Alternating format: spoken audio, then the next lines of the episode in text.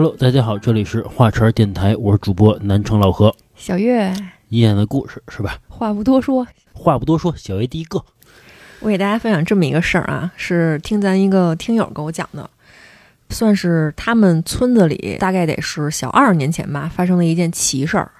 奇事儿，奇事儿，嗯，嗯又新奇又阴暗的。嗯，说他们村里啊有一老头儿，五十多了，这人呀特葛，哦，脾气不好，然后人品也不好，老跟人骂骂咧咧的。这么大岁数了，成天跟人打架。嘿，这村子里的人呢，就都不喜欢他。但是呢，这老头儿啊，年轻的时候也算是挺争气的吧，生了六个儿子嘿，啊家伙撑腰啊！啊，撑腰啊。按理说是应该撑腰，但嗯其实呢，这六个儿子呀，一个赛着一个的讨厌自己这老爹，讨厌到什么程度呢？到这个老头儿晚年的时候啊，谁都不愿意赡养他。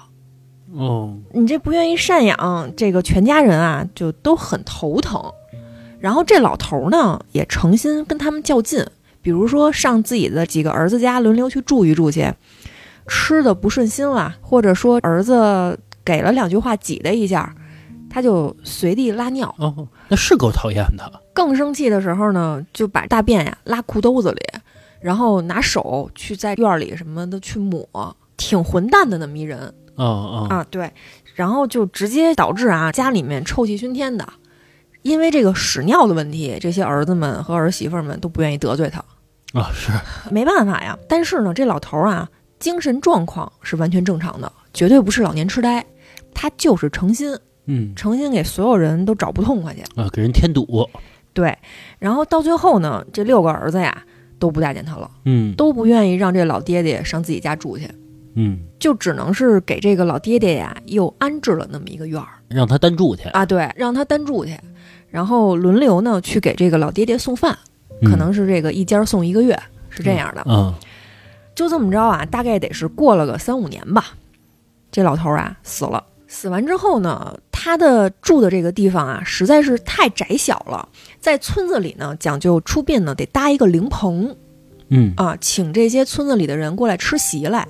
但是因为他住那地儿啊太小了，连个灵棚都搭不下，所以呢，几个儿子呢就互相就是推脱，就往后缩，就不想让这个老爹的尸体进自己家的院子，就是在自己家搭这个灵棚给老爹出殡。嗯结果啊，耽误了那么两三天，别说给这老头儿下葬了，就是这个放棺材的地方放在哪儿，都闹得不可开交的，也就成了他们周边这个村子里啊头号新闻了。嗯，养了六个儿子，却在死了之后呢，连一个停灵的地方都没有。是。啊、也算是挺凄惨的吧。到最后呢，这个迫于这个舆论压力啊，这六个兄弟啊就把老大给撇开了，这哥五个就蔫悄的攒一块儿，就商量对策，一致决定啊，直接就把这个老头儿的尸体抬到老大家的院子里面去停灵去哦，啊，就不跟大哥商量了。为什么呢？一个是你是长子，嗯，对吧？再一个呢，你们家院子大。哦，啊，有地儿放棺材，有地儿请村子里的村民去吃席去。第三是什么呢？如果按照以往这个轮流送饭、轮流照顾的这个政策来排啊，老头儿死的那个月正好是你们家负责的嘿，啊，这个理由非常多啊嗯，头头是道的。然后呢，兄弟几个一合计，就把这个老头儿的棺材抬到老大家的那个小胡同里面去，就要往这个院子里面去搬去了。正要进院儿的时候，那个老大就出来了，就拦着，说啥都不让进门儿。嗯正跟那儿吵得不可开交的时候呢，哎，从这个老大的院儿里啊，出来了一个人，嗯、看着呢也就是二十出头，是这个老大家的大儿子，也就是说是死的这个老头儿的这个长孙。嗯啊他和自己的父亲这时候住在一个院里啊，看见这种情况，就说说别吵了，呃，爷爷的尸体实在不行就放我那个屋门口吧，嗯啊，我负责看着爷爷这棺材，给他守灵什么的，是吧？嗯别因为这事儿闹得不开心，毕竟是家里亲人嘛。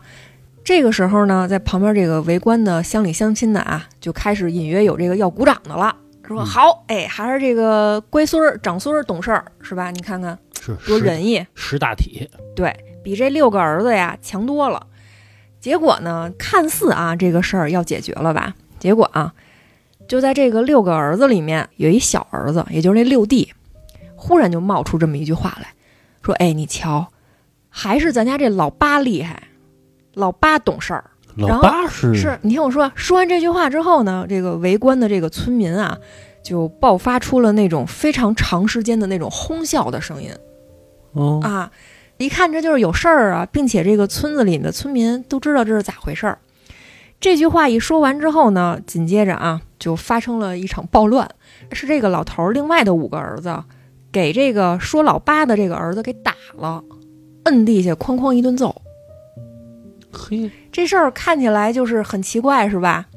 啊，啊，怎么说的好好的，这就打起来了呢？有这个明白事儿的就给分析分析啊，说当年啊，这个老大从一个非常有名儿的这个贫困县的这个山区里啊，沟沟坎坎的地方，花钱买了一个小媳妇儿回来哦，啊，进了门儿也没举办婚礼，就是黑不提白不提的，就这么把日子给过下去了。毕竟是买来的媳妇儿嘛。就在他去村大队劳动的时候，工作的时候，没在家的这个空当里，死的这个老头儿把他名义上的儿媳妇儿给欺负了嘿，啊这这老混蛋啊，啊！欺负了之后呢，就生下了这个孩子，哦，应该是这个老头的儿子，但是呢，名义上叫长孙。那不是应该叫老七吗？对啊，这个村子里面的人也问，那不应该叫老七吗？怎么叫老八呀？然后人家就说啊，这个死的这个老东西啊，和他的小姨子也不干净。这个小姨子生了一个儿子，也是他的种，说话的声音、长相、走路的姿势都和那老头儿一模一样。这老丫性子行，这要是排下来的啊，这个实际上也是他的儿子。这个儿子就是老七。嘿，这家子真他妈乱啊！也不怪那六个孩子呀不孝顺，对，所以为什么那另外那五个哥哥要打这小弟弟呢？就是觉得这件事儿啊是咱们家的一个家丑，村子里面的人黑不提白不提的，这事儿就算了，你非把这事儿提到面儿上去，你这不是自曝家丑吗？是就给这小弟弟哐哐捶了一顿，到最后呢，真的就没给这老头儿停灵。按理说，他们村子里面其实是应该发送发送，什么吃这种流水席，吃个好几天的，大办嗯特办的，毕竟六个儿子嘛。但是最后这个老头儿他的丧事儿就是非常凄惨，就停灵吃饭什么都没有，直接就给草草的埋了。哦，就这个事儿，就是咱听友给我讲的一事儿。我觉得你说阴暗吧，这个老头儿可能也算是罪有应得。是这故事啊，我觉得让那个这哥六个啊特别矛盾。对，你说我不孝顺吧，他毕竟是我爹，嗯，还把我养大了。对你说我孝顺吧，他乱拉屎，他乱拉屎，他还他妈这个乱搞去。你说还给我们生下了这两个这不清不楚的弟弟，啊，你说这个怎么弄？对啊，你说这个论资排辈儿，这一家子这怎么叫啊？这个，哎呀，这个人家不是说嘛，这个家家有本难念的经啊。我觉得这家啊太难念了。最难念了，没法再难了。是，这最开始啊，我还觉得是这个这六兄弟不地道，但是随着这个故事的啊讲下去，我发现了可怜之人必有可恨之处。还真是，嗯嗯，没办法，是，我再给你们讲一个另外一村儿发生的事儿。嘿这个呀更阴暗，啊，在他们这个村儿里啊，有一户人家生了四个大漂亮的闺女，啊，四金花儿对，四朵金花儿，一直都没生出儿子来。这个其实，在村子里啊，那真是硬伤。是尤其是这家的这个男主人啊，是一个挺混蛋的人，就是嗯好吃懒做、重男轻女，嘿还有家庭暴力。是，你看那个第一个故事，人家生了六个儿子，其实是八个儿子，哎，还真是对吧？然后第二个故事四个闺女，你说这个这看来这个呀，就是基因问题。是这家的这个父亲啊，反正越到后面，这个重男轻女的情节就愈发严重，到最后已经往这个变态的这个方向去发展了。那会儿啊，大概是八几年的时候，他们家的这个闺女一个个的年纪都大了，也都小二十岁了，按理说在村子里面其实都应该安排安排出嫁了。嗯，但是呢，这方圆多少多少里的这个村子啊，没有一个人敢娶他们家闺女哟，啊。而且当时呢，他们村子里的这个政策呢，是属于是不让他们村子里的人出去打工去。哎，那为什么呀？不知道，当时就是他们这个村子里有这个政策，不让他们去。那按理说，这四个闺女到岁数了，长得也挺漂亮的，怎么没有人敢娶他们家闺女呢？这个呀，其实都是源自于他们老家那边有一个习俗，就是他们那边啊，生完小孩之后，要把这个胎盘用东西给它裹好了，挂在自己家门口的这个树上。嗯，但是这一家这个六口啊，他们家门前的这个树上，隔三差五的就挂上一个胎盘。哎，按理说，当妈的岁数大了，是吧？这几个闺女都没出嫁，那这个孩子是哪儿来的呀？嗯，到最后呢，这个村子里的人就知道了，一说起这男的呀，就骂他活畜生，骂他猪狗不如。他的这四个女儿，只要是稍微大一点儿、成年的，就都被他给糟践了这个爹跟闺女，啊！就理由是什么呢？说早晚也得嫁出去，我先来让人家欺负。啊，我先得着啊！对对对对，就就这想法，那还不如先在家里伺候伺候我。说他这个老婆啊，就是这四个姑娘的妈妈，成天就被这男的打，实在是不敢反抗，嗯，就眼睁睁的看着这个畜生糟践自己的闺女，也没有办法。这就是被欺负惯了，内心就是顺从着。对，然后那几个女孩呢，不但被自己的亲生父亲欺负，而且还怀孕了。那个年代，在他们村子里打胎需要开各种的手续，比较麻烦。嗯，像他们家这个情况，怎么开这手续啊？没法开。那到最后就怎么着啊？就是把这个孩子一个接一个的给生下来了。生下来之后，那自己家里面又不能养，然后这种乱伦关系下生出来的孩子，又不会有周围的这种什么邻居啊，或者这种其他村子里面的人去愿意收养，那怎么办呢？就是这些孩子一生下来，刚一落地，就和胎盘一块儿被挂在树上了。我操，说有一次他们家把这个新鲜的胎盘挂到别人家的树上了，然后那家的主人还奇怪呢，这是什么东西啊？就给取下来了。取下来一看，一打开那个包裹啊，给吓得半死。说里面装着的是一个小男孩儿，就是刚生下来的一个男婴。说嘴巴被那个破布条给堵住了，就已经断气了。你管人家干嘛去啊？说的就是嘛。反正当时他们村子里的人都骂这男的丧尽天良嘛。但是当时那个年代，这个农村确实比较闭塞，你要跟他们提什么法律、提什么起诉的事儿，他们又会觉得这个事儿有点天方夜谭。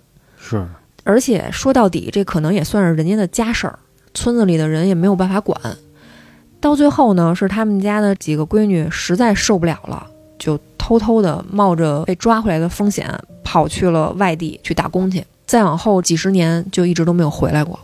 哦，都跑了。对，是用这种方法脱离出了自己父亲的这个魔爪。嗯，其实我不是特别明白啊，你说这个自己的亲生闺女怎么能下得去手呢？我觉得最关键啊，咱不说这个你心里想不想，而是你没有感觉的，就是你没有这种欲望的。有的人是人，有的人是畜生嘛。人和畜生的唯一区别不就在这儿吗？哎，这几个闺女，你说以后成家了，我觉得爱情观都都会变得不一样的。对，我觉得会影响他们一生的这个思想吧，对吧？肯定和正常人不一样，是吧？是，行吧，我再分享一个故事啊。我这个故事呢，是咱们一个听友给咱们投稿的。听友叫小张，这听友啊叫小张啊。这个故事啊，也是发生在村里边，时间呢大概是四十年前啊，挺久的一个故事了。咱们这个听友啊叫小张，但是这个故事的主人公啊是小张他妈，他妈身上发生的故事。说这个小张他妈妈呀，嫁给他爸爸之前结过婚，带着一个闺女。嗯，这个闺女啊，大概是四五岁。你说这个结过婚，带着一个四五岁的一个小姑娘，他妈呀，当时也就是二十多岁，还年轻，嗯这日子呀还得过下去。嗯，小张能是多大呀？那会儿还没有小张呢，哦，不是这个闺女啊，小张不是他第一个闺女啊。我继续说啊，你说这个还年轻，二十多岁，这日子呀还得过下去呢，那就还得再结婚呗，再找一个人呗，是吧？对，后来通过这个媒人的介绍啊，就给这个小张的妈妈介绍了一个对象。小张的妈妈呀，见到这个介绍的对象的时候，挺满意的，个儿也挺高的，一米八，人呀也看着老实，长得也不错啊，那就同意呗，是吧？其实那个年代的农村啊，从相亲见面到入洞房，两个人见面啊，其实次数是有限的，嗯见不了几面儿，也就是三四面儿啊，就问一下你同意吗？我同意吗？然后商量一下彩礼、嫁妆的事儿，就结婚了。不像现在似的，什么三观合不合，什么这个这个这个是不是 soul mate？啊，是不是 soul mate 啊？那个兴趣爱好一不一样啊？没有这么复杂谁做家务？啊，没有这么复杂啊，就是同意那就结婚。总的来说啊，就是这俩人没怎么见过面儿就结婚了。结果到了这个洞房花烛的时候，有一件事儿毁三观了。嗯啊，这小张的妈妈进入洞房的时候，发现这个男主角啊，不是她相亲的那个男人，哟，是另外一个。这时候，这小张的妈妈就问啊，说你是谁呀？结果那个男人说呀，跟你相亲的是我弟弟，嗯我这弟弟啊长得比我好，也能说会道的啊。家里人啊就让他替我相亲了，这个成功概率大。那洞房花烛夜的时候，怎么没让你弟弟来替呢？还有下半句呢，但是我弟弟结婚了。哦，总之吧，他替我相的亲啊，我来洞房花烛，我来跟你过日子。人家种地，他摘果子。是，紧接着还有话呢，说呀，你放心，你跟我过日子，我肯定好好对你啊，肯定对你好。这时候啊，这小张的妈妈仔细看了看这个眼前的男人，就觉得这个男的啊长得还行啊，嗯，而且刚才那几句话说的啊也还行，也挺会说的啊。这按说不至于说让他弟弟替他相亲啊。后来啊，通过仔细的观察，小张的妈妈发现了，嗯，他眼前的这个男人啊，原来这个脚啊有点薄，哦，就是有点瘸，哦，那也不是什么致命缺陷。反正也不是什么好事儿呗，对吧？那有一全乎人，谁愿意嫁给一个瘸的人呢？对吧？是，都能理解是吧？嗯。然后小张他妈一想，这肯定就是他弟弟替他相亲的原因呗，是吧？嗯？嗯，在那个年代，是吧？嗯一个女人带着一个孩子，想找一个好人家嫁了不容易。这个小张他妈妈一想啊，你说这个腿不好使，那就不好使吧，是吧？只要对我好就行。嗯是吧？再说了，都进洞房了，这个骑虎难下啊，我再不同意，这嗯传出去，你说多难听啊，是吧？但是啊，事隔多年之后一想，是不是她老公，也就是这男人的一家子啊，肯定就仗着这个女人进了洞房了，你也不能怎么着了，是，啊才想出这一招的，对吧？嗯，反正既然结婚了，那就过日子吧。大概过了一年左右啊，发生了一件事儿。最早不是说这个小珍他妈不是带着一个闺女嫁过来了吗？是吧？就有一天啊，小张妈妈的公公，也就是这个小张他爷爷，带着这个小女孩啊出去玩去。嗯，早上出去了，晚上啊，这老头儿一个人回来了，嘿，身边啊还带着警察。这小张他妈妈一看这情况啊，就觉得不对劲儿，就赶紧跑去问啊，说怎么回事儿啊？结果啊，他公公什么都没说，就回自己屋睡觉去了。结果警察呀就跟小张他妈妈说，说你们家这老头啊带着你闺女出去玩儿去，结果你闺女啊丢了。哟，然后这老头啊报警了，我们上你们家来啊做一笔录来，也取一下你闺女的照片儿，方便我们去帮你找孩子去。这小张他妈妈一听这个，这整个人就疯了呀！一夜之间啊，这头发呀白了好多，就愁的嘛。是难受死了。但其实这孩子丢了啊，在那个年代是非常难找的。对，其实在这个年代也很难找啊，尤其是那个年代连个摄像头都没有，而且啊，这孩子的照片啊也都是那种黑白的，也不清晰，其实挺难的。总之来说啊，只要这孩子丢了，基本上找不回来了。后来我就问咱们这听友啊，那你的妈妈，你说当时怎么跟她这公公相处啊？然后咱们这听友就跟我说呀，说那怎么办？你说这个心理上虽然是恨，但毕竟也不是故意的，那你说怎么办呀？那日子呀还得过呗，是吧？虽然是埋怨，那也没有办法。总之吧，最后也没找回来。后来啊，这个事儿过了三年之后，小张的妈妈呀怀孕了，嗯十月怀胎嘛，最后啊生下了咱们这个听友小张，还有小张的姐姐，也就是说一胎两个闺女，双胞胎，双胞胎。呃，说是双胞胎，但是可能也不算，我也不懂这算不算啊。咱们这个听友跟他的姐姐是连体婴儿，啊屁股连上的。哟，嗯，咱们看过那个网上有那种连体婴儿，是比如有心脏连上的、身上连上的，还有那个哦头连上的。他这个是屁股，哦我觉得啊，屁股应该是最轻的啊，因为屁股，比如说拉一刀拉开这个伤疤在屁股上面嘛，对好很多嘛，对吧？？嗯啊，包括一些五脏也没连上，就好很多。这个呀，有招儿，做手术就行。嗯但是呢，在当年那个手术的费用非常高啊，六万，哟，很高了啊。是这个三十多年前嘛，非常高了。小张的妈妈跟他的爸爸啊，家里边没有那么多钱。嗯虽然啊，他们家里边按当时来说还可以，万元户能拿出一万块钱来，剩下的钱呢还差五万吧，只能找这个亲戚借了。嗯小张他姥姥家，也就是说小张他妈妈的娘家啊，嗯家境还可以，嗯，比较不错，拿出来四万块钱给他们家，哎呦，可以了啊。是这个一万块钱加四万啊，刚五万啊，还差一万块钱呀、砍砍价儿，哎，那不行啊，跟医院没法砍价。那这个希望只能寄托于小张的爷爷身上了啊，他爸这边了。嗯，压力给到了这边儿，后来啊，这个小张的爷爷组织了一个家庭会议，这个议题呢就是商讨一下这个事情怎么解决。嗯啊这小张的妈妈本来以为这个会议的主题啊是如何凑钱的，比如说这个小张他爷爷主持啊，你们家掏一点儿，他们家掏一点儿，这钱不就凑成了吗？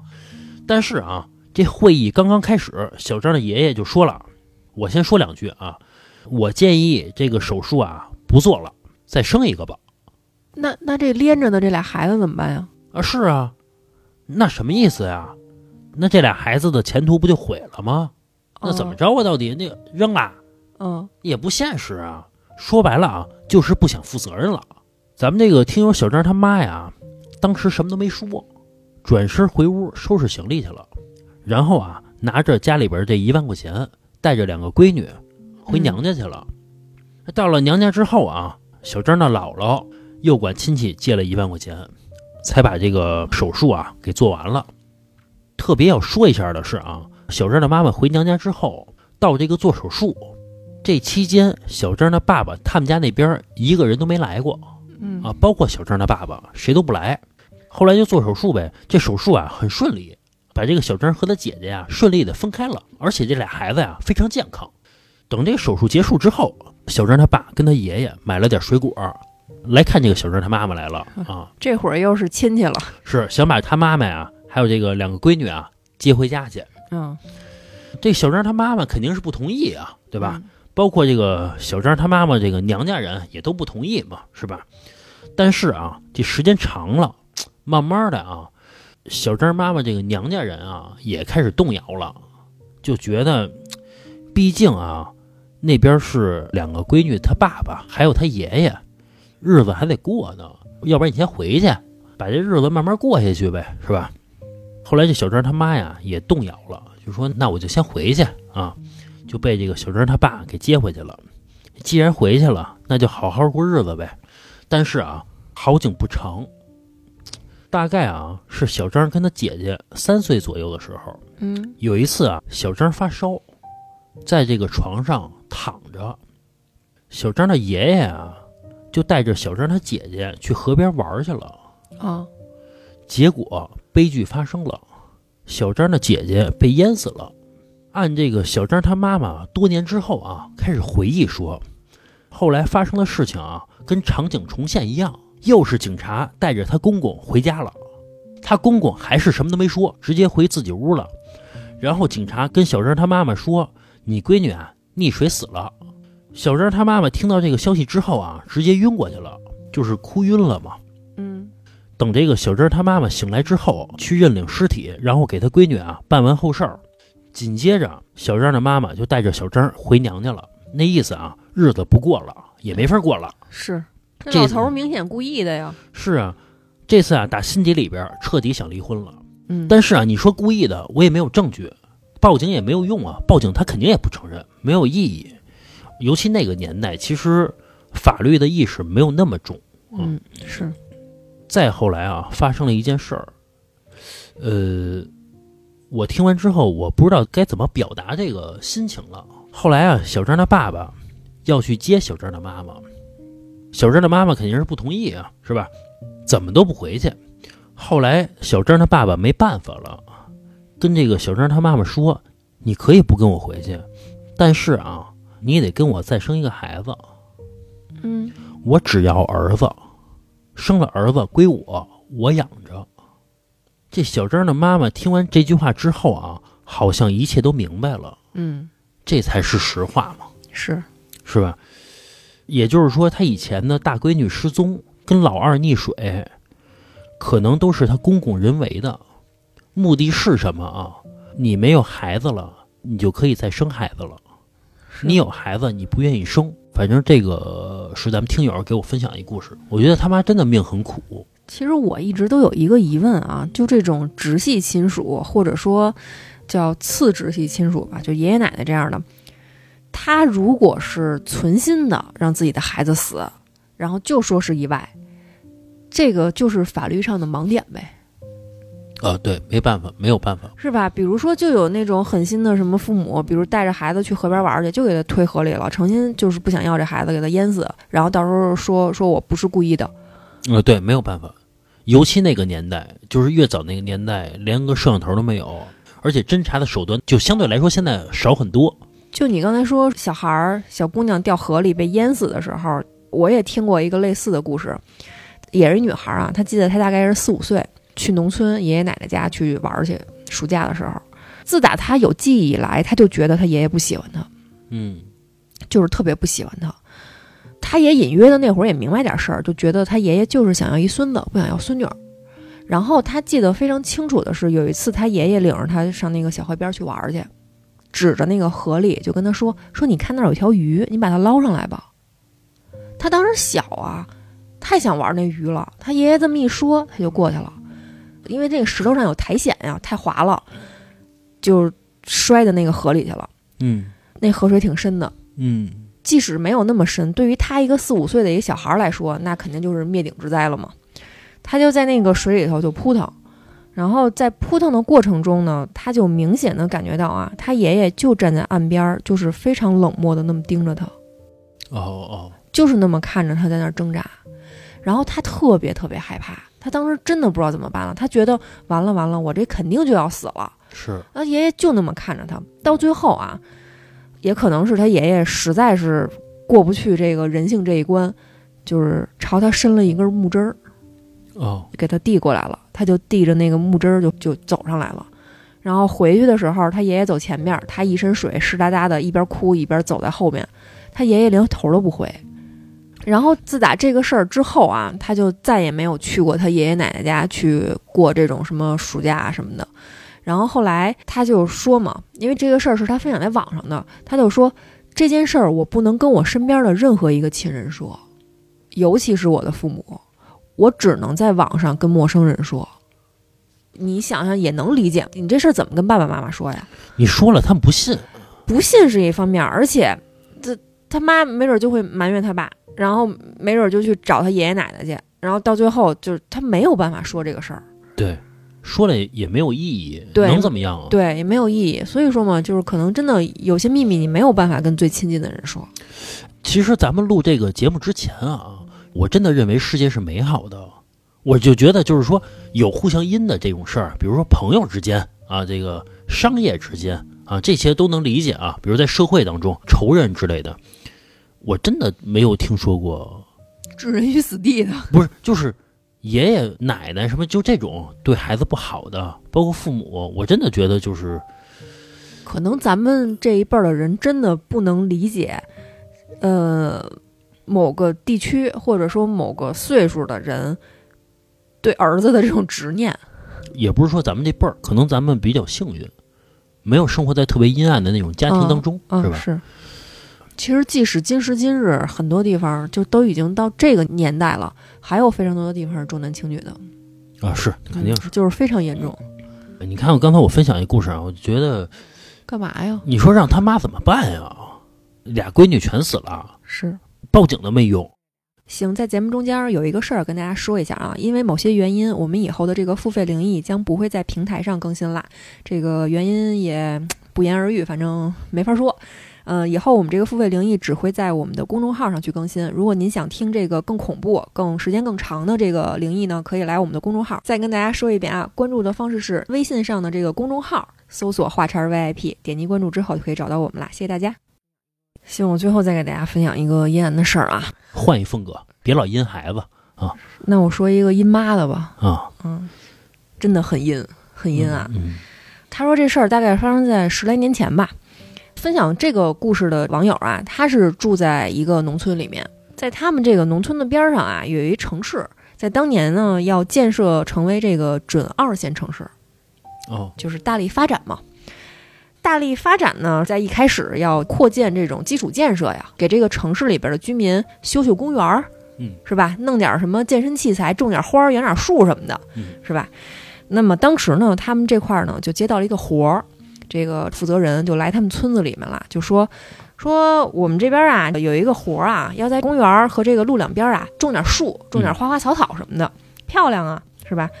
这个活儿呢是属于其实没有什么技术含量，但是呢又需要这种大量的人力的这种工作，而且需要的这个人啊必须得吃苦耐劳的，嗯，因为你这大太阳底下晒着，还得穿着那种非常厚的这种工作的衣服，小年轻儿干不了，嗯呃，比较累，所以呢就来这个村子里面找那些岁数稍微大点儿的五六十岁的那种，也可以叫爷爷奶奶了，找那种老头老太太去干去，嗯，跟他们说的是每天啊给你们八十块钱，哦，不多，对，日结，就是你今天干完了，八十块钱进你兜里。嗯，但是呢，这帮老头老太太怎么去呢？离得还有点距离。说那怎么着啊？我们派车来接你们，就是类似于那种依维柯小面包车，就就拉着他们来。嗯，早上拉过来，晚上给拉走，对，一次呢大概得装个十来个人。说早上不到五点啊就出村了本来这五十多岁的人啊也睡不着，啊，巨早无比。然后晚上呢得是六点之后才回来啊，哦，非常的早出晚归。是辛苦，对，很辛苦，周而复始，是吧？天天的这么迎来送往，拉来拉去的。公司呢抽取一部分佣金，剩下的钱呢就结给这些老人了。嗯这些老头老太太呢也很乐于做这种事儿，因为什么？因为也算是他们比较擅长的一个工种，嗯是？吧？种点东西嘛。只是就是夏天呀太晒了，就多带点水就行了。这种生活大概持续了两个多礼拜，就出了一件大事儿。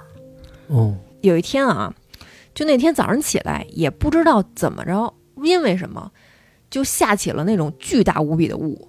嗯，这大雾啊，能见度非常低，可能可视范围也就是一百来米，就真的看不清。那台载着十多个老头老太太的小巴车，不知道因为什么原因就冲进湖里了。就，从这个高速上就冲进这个边上这湖里了，淹死了大概得有个七八个人，都是六十岁以上的这种老人。当时呢，他们这个小城市，这个准二线小城市，正在紧锣密鼓的参选国内的这种什么叉叉城市的这种选拔嗯，啊，估计可能是这种政绩工程吧，啊，参加这种选拔呢，这种事儿哪能爆出来啊？是，啊，你这种事儿爆出来，你别说选不选拔了，这负责人什么的都给你骂了嘛，是吧？是这个事儿很大。那么当时呢，他们这个负责绿化的这个公司啊，就跟当地就捏咕好了，就说说这样吧，这个事儿啊，咱们给摁下来，每名死者呢，我赔六十万嗯，啊。在城市里听着可能六十万肯定不多啊，毕竟是死一个人嘛。但是村子里面这算是天价了。嗯，当时村子里面有很多村民，甚至都觉得很值啊，嗯，还不如我去死呢，赔我们家六十万。就连嗯这种话都已经说出来了。这件事儿呢，就用非常快的这个速度，都没有超过二十四小时，就看似很圆满的就解决了啊。但是呢，让人震惊三观的事儿啊，在后面。当时这个车里面啊，本来有一位老太太也要跟着去做绿化的，但是那天早上起来啊，闹肚子，拉了一宿，实在没劲儿了，就请了天假没去。命大对，因为这个事儿呢，让这个老太太躲过了一劫呀。啊，结果啊，他的儿子跟儿媳妇儿听说了这个事儿，死一个人能赔六十万呢。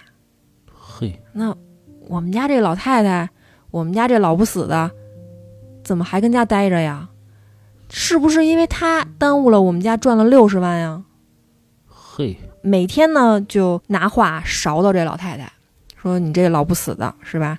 你断我们家的财路是吧？这孙子上学以后结婚盖房彩礼的钱都打了水漂了吧？整天呢就跟家里面骂骂咧咧的，对这个老太太非打即骂，最后都不允许她上桌吃饭了。嘿啊，干嘛呀？最后的这个结果呢，就是老太太吊死了。哦，让这个儿子和儿媳妇儿挤得都受不了了，就是活生生的把人给逼死了。哎呦，这干嘛呀？我觉得那毕竟是自己妈呀，你说是不是因为穷的呀？就是太穷了。当一个人，我不懂啊，因为我我不太懂啊，是不是当一个人穷到一定份儿上的时候就没有人性了？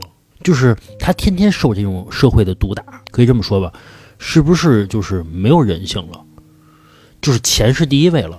嗯，还是分人吧，因为我觉得其实这个社会上有很多人，其实每天都是在遭受社会毒打的，有非常多的人其实。是，那应该是就是分人，但是我觉得为这点钱至于吗？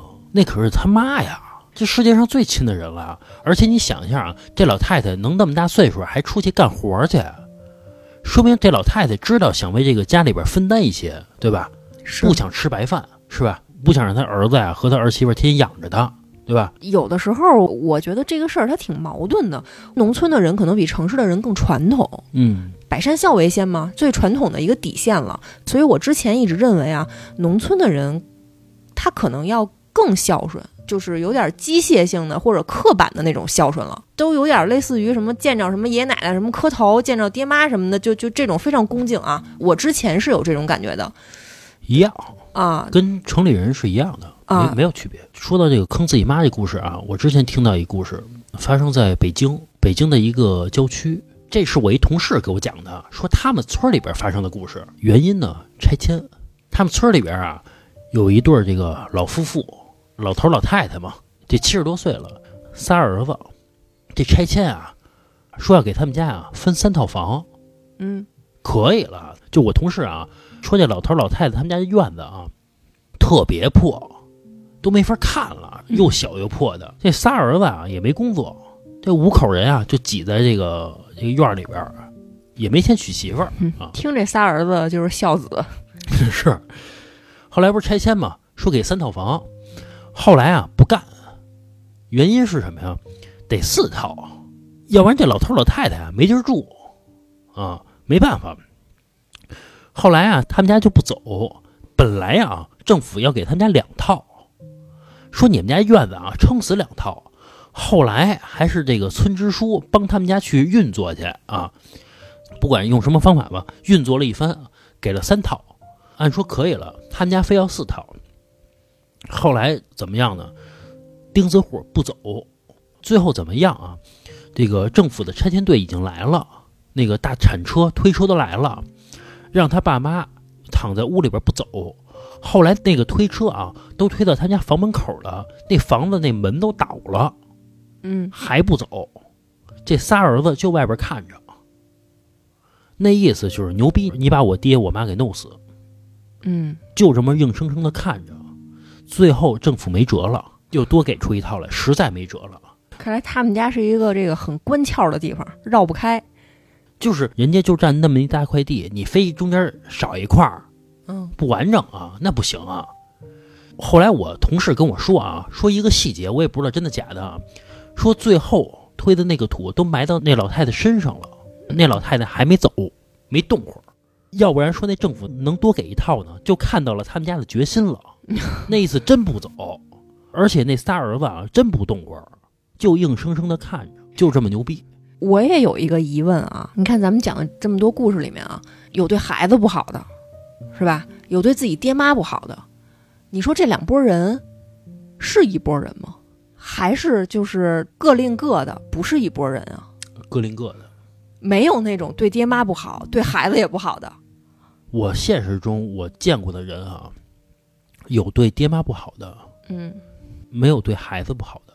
就我认识的人啊，是这样的，我还没见过对孩子不好的的。你不是还见过生了孩子扔孤儿院的吗？哦哦，对，你说那个是那个故事啊，我后边的节目来讲吧。那个是我哥们儿的哥们儿发生一件事儿啊，那个太牛逼了，那个事儿，先坑自己的爷爷奶奶，后坑爹妈，再坑自己孩子啊，那个太狠了。所以他就是我说的那种人呗。